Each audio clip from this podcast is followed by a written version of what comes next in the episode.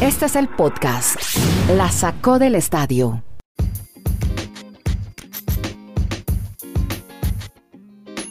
Episodio, qué maravilla.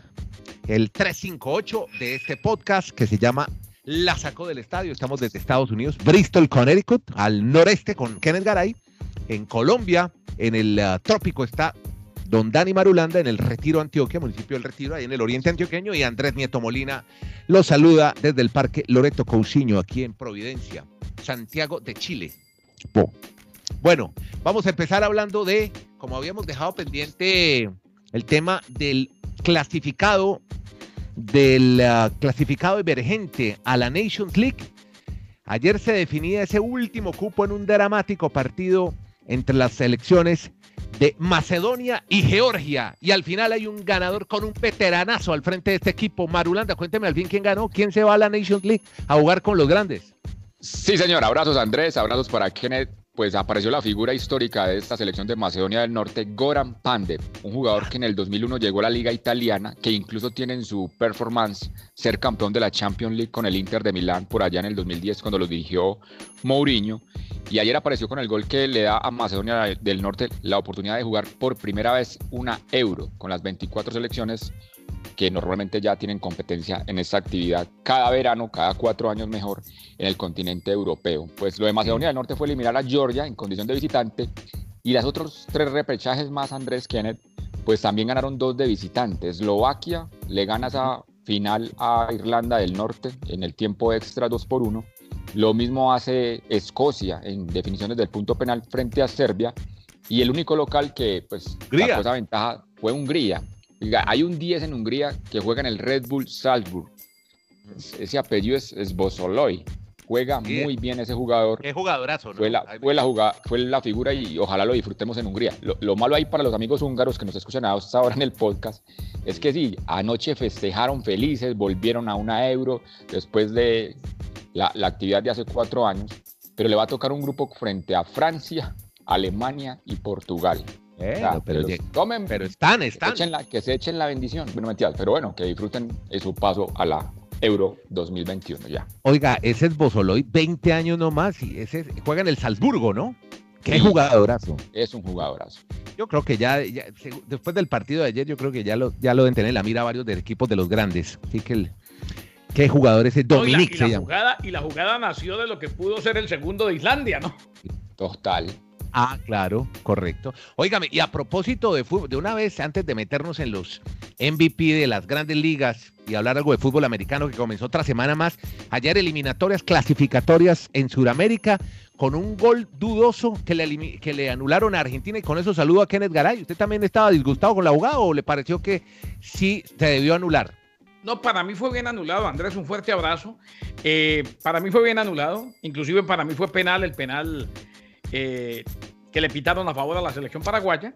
Partido en el que Argentina fue más, tuvo más la pelota, un partido eh, bueno a secas de Messi. A Messi es muy difícil calificarlo en el, fútbol de hoy, Andrés, porque siempre que se le califica, se compara con el mejor Messi y el mejor Messi ya no existe.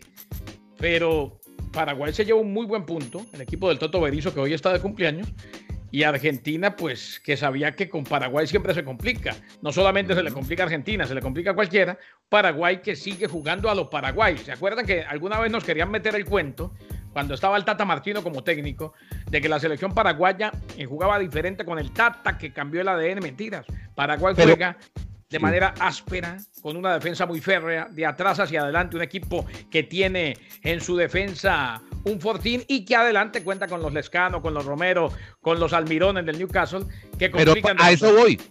Eso es el jugador diferente, ese Almirón. El tipo ganó 7 en 9 duelos, además desequilibra en ataque, hace las transiciones impresionantes. Es un jugadorazo, tremendo jugador. Ese es un jugador diferente, Garay. Ese no es el típico paraguayo. Miguel Almirón. aquí en la MLS fue figurón con el Atlanta United antes de viajar a Inglaterra, donde triunfa en el Newcastle. Es muy buen jugador. Él no es el típico paraguayo, estoy de acuerdo, Andrés.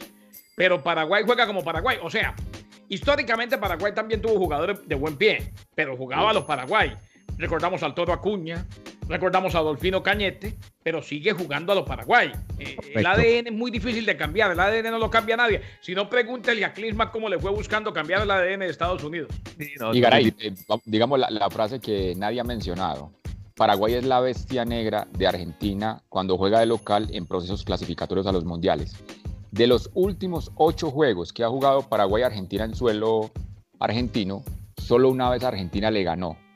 Desde la eliminatoria de 1994 hasta esta fecha, seis empates, una victoria paraguaya y solo una victoria argentina 3 por 1 que fue para la clasificatoria Brasil 2014. Porque quiero discrepar un poquito con Kenneth, yo realmente no vi una buena Argentina. Yo sigo viendo una Argentina sin funcionamiento, yo no veo cuáles son las opciones claras de gol, que la gente se divierta. Yo veo una Argentina que va ahí al paso de lo que puede hacer Messi, pero yo no veo todavía un equipo conformado. Y en defensa, me parece que todavía también tiene falencias. Es más, yo doy más crédito a lo que hizo Paraguay, que jugó a su estilo, le propuso eso a Argentina y le ganó en todos los ámbitos del terreno, tanto en la parte defensiva como ofensiva, y creo que es un muy buen empate para los paraguayos. Bueno, y ya que estamos hablando del partido de la selección argentina, Kenny, ¿cómo así que Messi ha reconocido una cláusula de fidelidad? ¿Qué es eso? La noticia la publicó Moisés Llorens, amigo y colega de ESPN, tiene un bono de fidelidad de 78 millones de dólares con el Barcelona. O sea, el Barça deberá abonarle a Messi 39 millones de una prima de fidelidad incluida en el contrato de renovación que firmó en el 2017. En el último acuerdo rubricado con el equipo y por el futbolista hasta junio del 2021, se incluyó lo que llaman un loyalty bonus, bono de fidelidad de 78 millones de dólares, de los que ya habría ingresado la mitad. No es la primera vez que el Barça premia a sus futbolistas con estos bonos de fidelidad. Jugadores como Xavi Hernández o Andrés Iniesta también recibieron este tipo de bonos, aunque con cantidades muy diferentes. Otros, en el caso de Carles Puyol, por ejemplo, decidió no aceptarlo. Es un bono de fidelidad, lo equivalente a un bono por firmar, por mantenerse en la institución. O sea, el hecho de que él dijo que sí en el 2017 le dio 78 millones de dólares, de los cuales ya le ha ingresado gran parte del mismo. Usted anda feliz con el, con el excomentarista de televisión y ahora técnico de fútbol, el eh, profesor Alfaro. Muy bien Ecuador, aunque no sé si era para, para triunfo de Ecuador. ¿Usted cómo lo vio? No, yo creo que Ecuador es de las elecciones que está en un principio deslumbrando en esta clasificatoria. Recuerdo también lo que nos manifestaba en la anterior, en la anterior jornada Kenneth, que hay que ir con calma, que Ecuador arrancó con cuatro victorias para la eliminatoria o la clasificatoria a Rusia y eso no le alcanzó.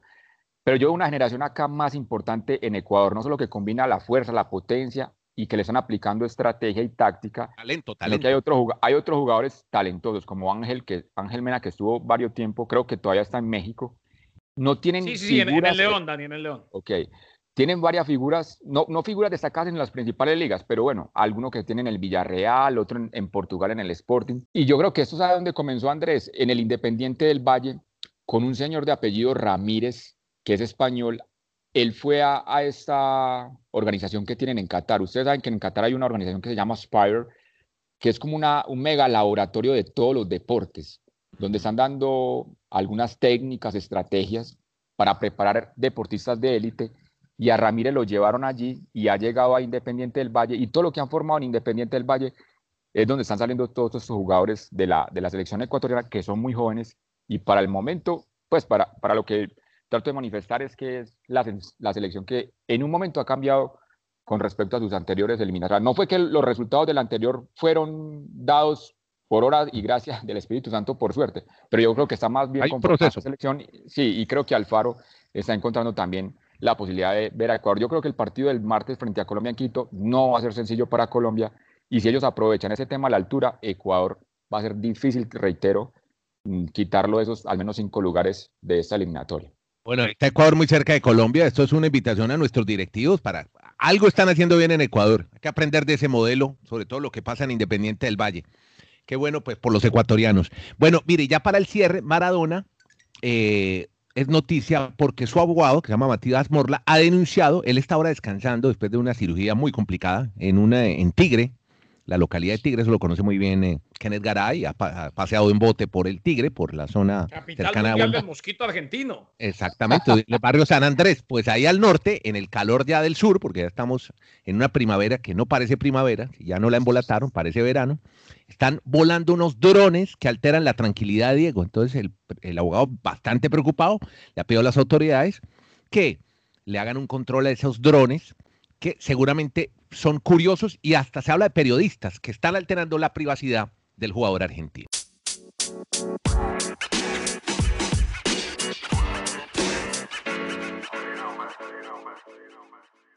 Bueno, vámonos ahora sí con el béisbol, hombre, porque ayer se entregaron dos premios muy importantes y de eso vamos a hablar ya mismo. Se entregaron los MVP y ha ganado, Don Garay, ha ganado José Abreu. ¿Quién es este señor? Que ha ganado el MVP al mejor jugador del año en las grandes ligas. Primera base cubano, Andrés, sensacional lo de Abreu, que lloró cuando se enteró. El hombre de los Medias Blancas de Chicago, electo jugador más valioso de la americana, primera vez en su carrera. Abreu, quien ganó el novato del año del 2014, es el tercer pelotero cubano que recibe el galardón. Se une a José Canseco en el, en el 88 y a Zoilo Versalles en 1965, que también lo recibieron en este joven circuito. Eh, una temporada recortada, 60 juegos, claro, pero Abreu encabezó el béisbol con 60 carreras impulsadas, bateó 317, lideró el circuito, o sea, la Liga Americana en hits, en slugging, en bases totales, fue segundo en jonrones 19, tercero en dobles con 16 y anotadas con 43, cuarto en bateo, o sea, José Abreu cumplió con una tarea espectacular. José Abreu, que ahora tendrá como manager, si todo sigue de la manera como, va como se ha dado hasta el momento, a Tony La Russa después de la renuncia de Rick Rentería. José Pito Abreu, orgullo cubano, el más valioso, el MVP del americano. Es tal vez después de más de 30 años lo más grande que le ha pasado a Cuba ese galardón para, ¿a quién recuerdo yo? A Canseco. ¿Qué, yo le tengo, yo le tengo los únicos que han recibido MVP en la americana. Sí, lo escuché, pero, pero ¿qué otro así destacado? Soy, Y soy lo Versalles en el 65. Oílo. Mm, imagínense. Bien, muy bien. Eso por los lados de la americana. Y en la nacional, el premio recayó en la ciudad de Atlanta, Georgia. ¿Quién se lo ganó? Fue para Freddy Freeman. Muchos decían, no, Mookie Betts va a ser el, el ganador. Lo que pasa es que mirando las estadísticas, Freeman tuvo una muy importante. Fue el líder en extra bases, o sea, en conectar dobles o triples o cuadrangulares y se suman cada vez que él estuvo en un intento al bat. Además, él fue el alma ofensiva de Atlanta.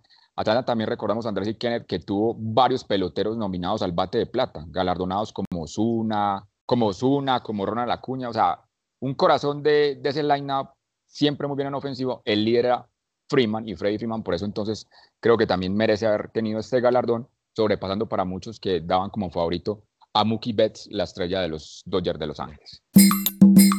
Comenzamos la semana 10 y ayer hubo victoria del equipo de los Colts. Le ganaron a los Titans, pero se presentó un hecho histórico importante. Sí, señor. El hecho histórico es de Philip Rivers, que supera a Dan Marino en la historia de más pases por yardas, más de 61 mil yardas. ¿Cómo cambian esos tiempos, mi estimado Kenneth?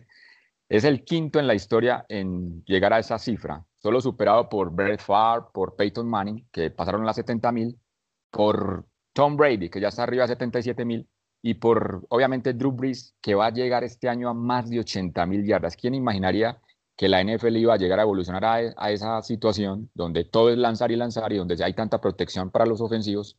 Pues si Marino estuviese en estas épocas, creo que estaría arriba de las 90 mil yardas, pero bueno, le queda esa cifra histórica a Philip Rivers y en el partido fue sorpresiva la manera en que ganó el equipo de los Colts. Era un partido en cierto sentido nivelado, pero le ganó por el doble de puntuación.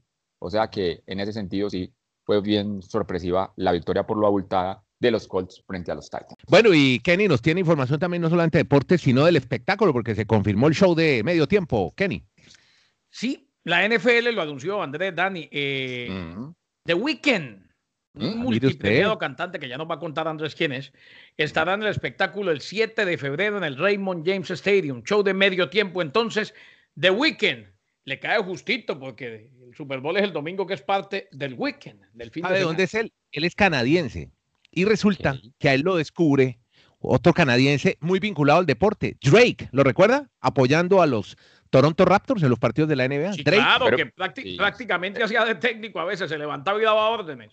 Bueno, canadiense una- afro- afroamericano, es afro, ¿cierto? Sí. Sí, sí, es hip hop y trap, que está ahora Sí. muy de moda. Todo lo que ponen cuando ustedes los partidos, como acompañan las imágenes del fútbol americano, toda esa música, básicamente Drake. The Weeknd es más enfocado al pop y, y Weeknd está haciendo algo bien joven, millennial, está redescubriendo todos esos sonidos, se- construcciones musicales de los ochentas, ochentas Ah, ok. sobre todo.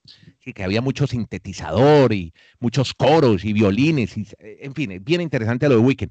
Pero le iba a contar que Drake, una vez, él, él empezó a cantar en YouTube. Mire qué importantes son las plataformas digitales, que muchos, muchos de los grandes músicos han surgido así. Él empezó a hacer música a través de YouTube y un día un, el, manejador de Drake lo vio y le dijo, mire este tipo, y es canadiense. Lo vio, le encantó y empezó a apoyarlo. Drake a Weekend, dos canadienses. Hoy los canadienses son los que están, se están imponiendo en el mundo de la música. Oiga, estoy viendo que la NFL ha perdido también audiencia en Nielsen, 6%. No mucho, ¿no? Son eh, promedios de audiencia 15.1 millones de telespectadores, pero ya han caído 6%, cosa, mire que también la pandemia está afectando al Sí, sí. poderoso NFL, ¿no? Es que la pandemia es el tema número uno en la agenda del- de la NFL. El COVID está cada vez afectando a más jugadores. Los Dolphins, mi estimado Kenneth, tienen fuera del partido hasta hoy, hasta el domingo, porque esperemos que le hagan prueba ese día a ver si tienen opción. Wilkins, que es el, la base, el alma de la defensiva en ese momento en Miami, y Banoy, el linebacker. Miami no tendría esos dos jugadores por tema de COVID el domingo frente a los Chargers. Y pasando al fútbol americano colegial, este sábado 10 partidos suspendidos, todos por la condición del. COVID de las universidades y sobre todo ya ver, por ejemplo, a Ohio State, Auburn, o sea, universidades emblemáticas que están entre las primeras del ranking, pues van a tener que aplazar sus partidos por toda esta situación del COVID. Podcast La Sacó del Estadio. En Twitter, arroba La Sacó Podcast.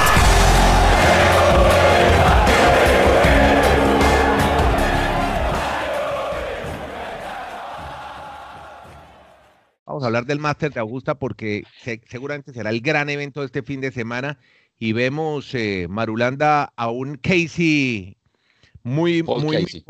Paul Casey, sí. Eh, Sí. Está con una ventaja, en- por lo menos en este primer día y el paso al corte. Eh, ¿Cómo estamos los latinos para pasar para jugar el fin de semana? Como decíamos ayer, Andrés, este tema de la lluvia pues ha aplazado y Muñoz apenas esta mañana ha terminado la primera ronda, lo mismo Abraham Anser y Abel Gallegos. Abel Gallegos pues es el último del torneo, de los 92 golfistas está en ese puesto porque es amateur, apenas conociendo obviamente todo este mundo, este mundo de las grandes estrellas del golf. Ha sido mejor la actuación obviamente de Muñoz y de Abraham Anser, con menos 3 y con menos 2, pues allí en el top 20 de esa primera ronda. Pero la historia que yo quiero contar hoy del, del Masters es Sí. seguirle la huella a Bryson de Chambó. Ayer hablábamos de que le iba a sacar a todos mayor cantidad de golpes por la potencia y resulta que estadísticamente, pues sí, le ha sacado más yardas a todos en el momento del drive, pero ha sido muy errático en la precisión. Entonces él termina con menos dos y lo quiero comparar con un señor de 62 años, se llama Larry Mice.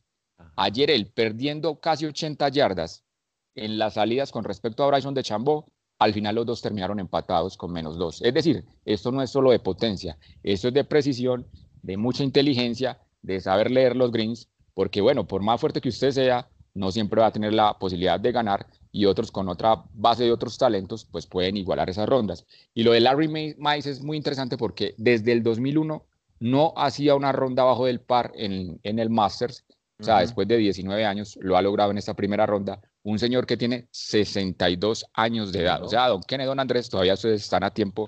De muchas jugar golf. gracias.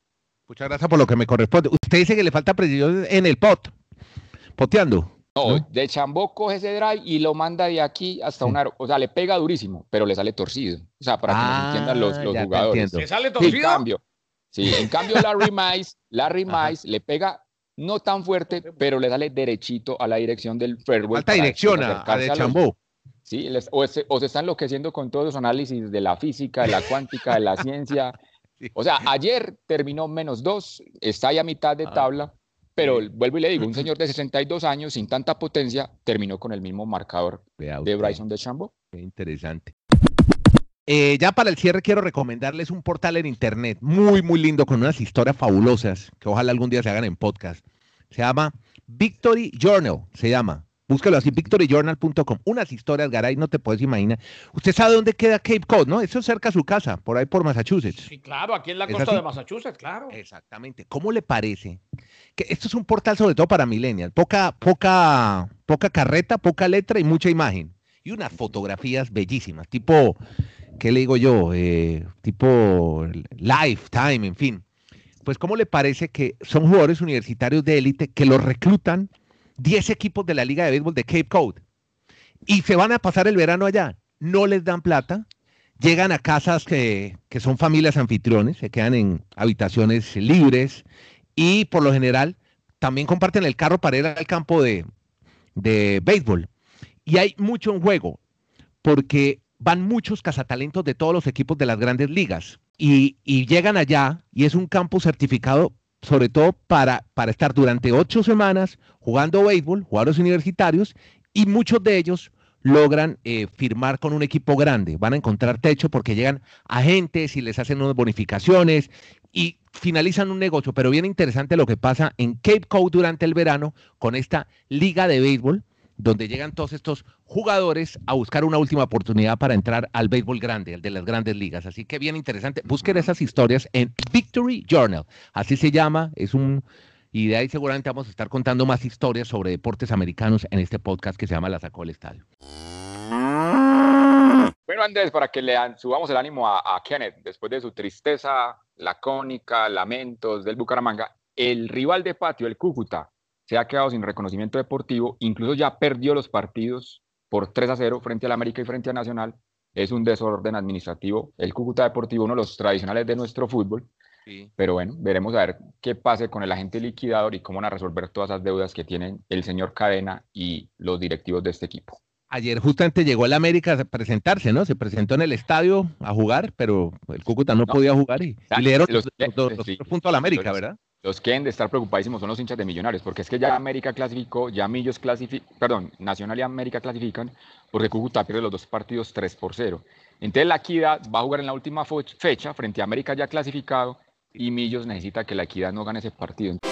Bueno, señores, ahora sí, muchas gracias a todos por seguirnos, por acompañarnos, por suscribirse, sobre todo este fin de semana contando todas estas historias de deportes americanos con Kenny Garay en Bristol, Connecticut, Dani Marulanda en el Retiro, Colombia y Andrés Nieto desde Santiago de Chile. Muchas gracias. Esto se llama La Sacó del Estadio. Es un podcast, 20 minutos contando historias de deportes americanos. para los deportes del norte contados por nosotros, los de aquí, los del sur. Que la pasen bien.